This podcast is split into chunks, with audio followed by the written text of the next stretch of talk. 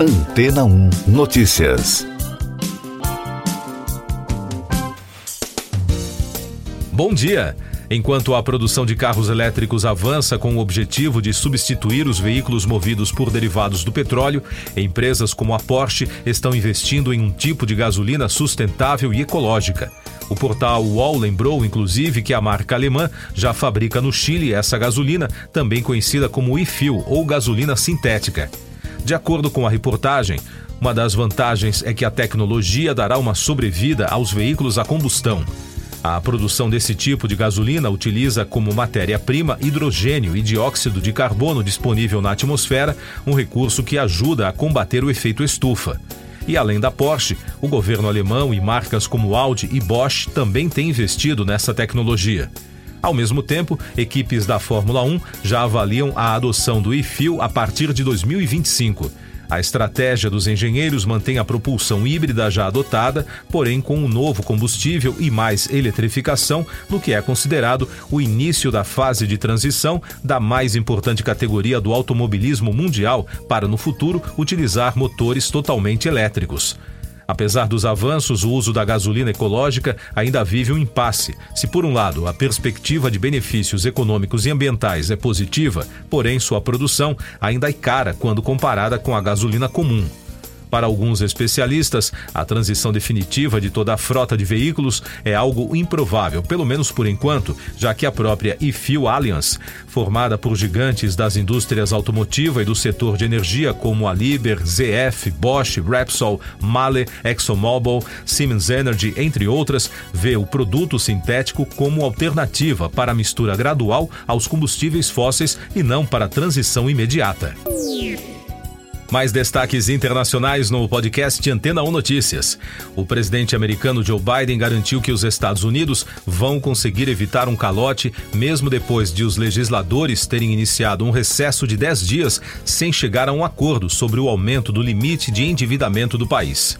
De acordo com a imprensa americana, se os Estados Unidos entrarem em default, isso poderia provocar um terremoto nos mercados globais a Rússia iniciou a transferência de armas nucleares para Belarus, anunciou o presidente Alexander Lukashenko, uma ação que, segundo a oposição bielorrussa, representa uma ameaça para a Ucrânia e para toda a Europa. Ele disse que o presidente da Rússia, Vladimir Putin, lhe comunicou que já havia assinado o decreto para o envio das ogivas nucleares. O Conselho de Ministros do governo italiano estendeu o estado de emergência por conta do mau tempo para cidades das regiões de Marcas e Toscana. Até o momento, o decreto era válido para Emília-Romanha, a mais afetada pelas chuvas, que deixaram 15 mortos e ao menos 7 bilhões de euros em danos.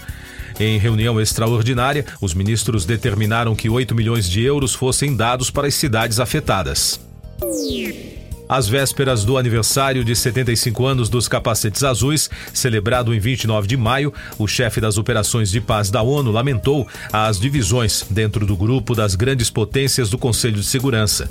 Segundo Jean-Pierre Lacroix, a situação dificulta a execução dos acordos de paz e os processos políticos em um mundo cada vez mais polarizado. Em entrevista à France Press, em Nova York, o subsecretário-geral das Nações Unidas destacou a longa lista de países, principalmente na África, África que se beneficiaram dos homens e mulheres que serviram sob a bandeira da ONU desde 1948.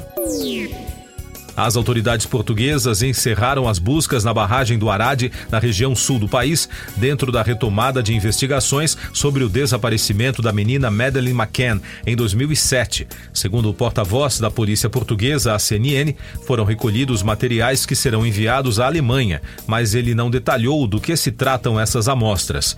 Além disso, a imprensa europeia questiona se o material pode representar uma mudança no rumo das investigações.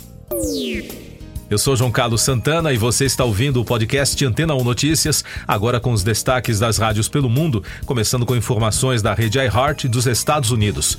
Sam Smith foi às redes sociais para anunciar que algo icônico está prestes a acontecer sobre uma futura colaboração com a rainha do pop Madonna. Em um vídeo de 8 segundos compartilhado no Twitter, a dupla sussurra seus respectivos nomes.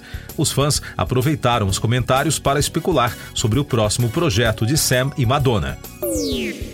Outro destaque da americana iHeart, a cantora Liso foi elogiada pelos fãs que assistiram ao show realizado na noite da última quarta-feira no The Special Tour, poucas horas depois do anúncio da morte de Tina Turner. Durante a apresentação em Phoenix, Arizona, Liso reservou um momento para compartilhar algumas palavras sobre a rainha do rock and roll e depois se juntou aos dançarinos para uma interpretação de um dos maiores sucessos de Turner, Proud Mary. Destaque da BBC de Londres. Os integrantes do ABBA, Bjorn Ulvaeus e Benny Anderson descartaram uma reunião do grupo no Eurovision de 2024 que será realizado em sua terra natal, a Suécia. No próximo ano será o aniversário de cinco décadas da vitória da banda na competição com a música Waterloo. Desde que o ABBA venceu, em 1974, a Suécia conquistou o Eurovision mais seis vezes, incluindo este ano em Liverpool e da Capital FM de Londres, a trilha sonora do filme Barbie, um dos mais aguardados da temporada de estreias, foi finalmente anunciada para a alegria dos fãs que também aguardam o lançamento do filme, com data de estreia prevista para 20 de julho no Brasil. Na lista divulgada estão Lizzo, Nick Minaj, Charlie XCX, Ice Spice e muito mais. Segundo a emissora, os fãs ficaram animados com o grande número de celebridades envolvidas no projeto, num total de 17 artistas confirmados. Entre as novidades da trilha do filme está a nova canção de Dua Lipa, Dance the Night, que está sendo lançada nesta sexta-feira. Siga nossos podcasts em antena1.com.br. Este foi o resumo das notícias que foram ao ar hoje na Antena 1.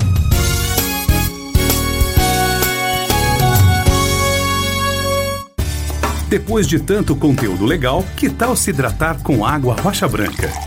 O consumo regular de água durante o dia traz benefícios para a saúde, como, por exemplo, manter a pele bonita e hidratada. Rocha Branca, da fonte direto para a sua. Depois de tanto conteúdo legal, que tal se hidratar com água rocha branca? O consumo regular de água durante o dia traz benefícios para a saúde, como, por exemplo, manter a pele bonita e hidratada. Rocha Branca, da fonte direto para sua casa. Casa.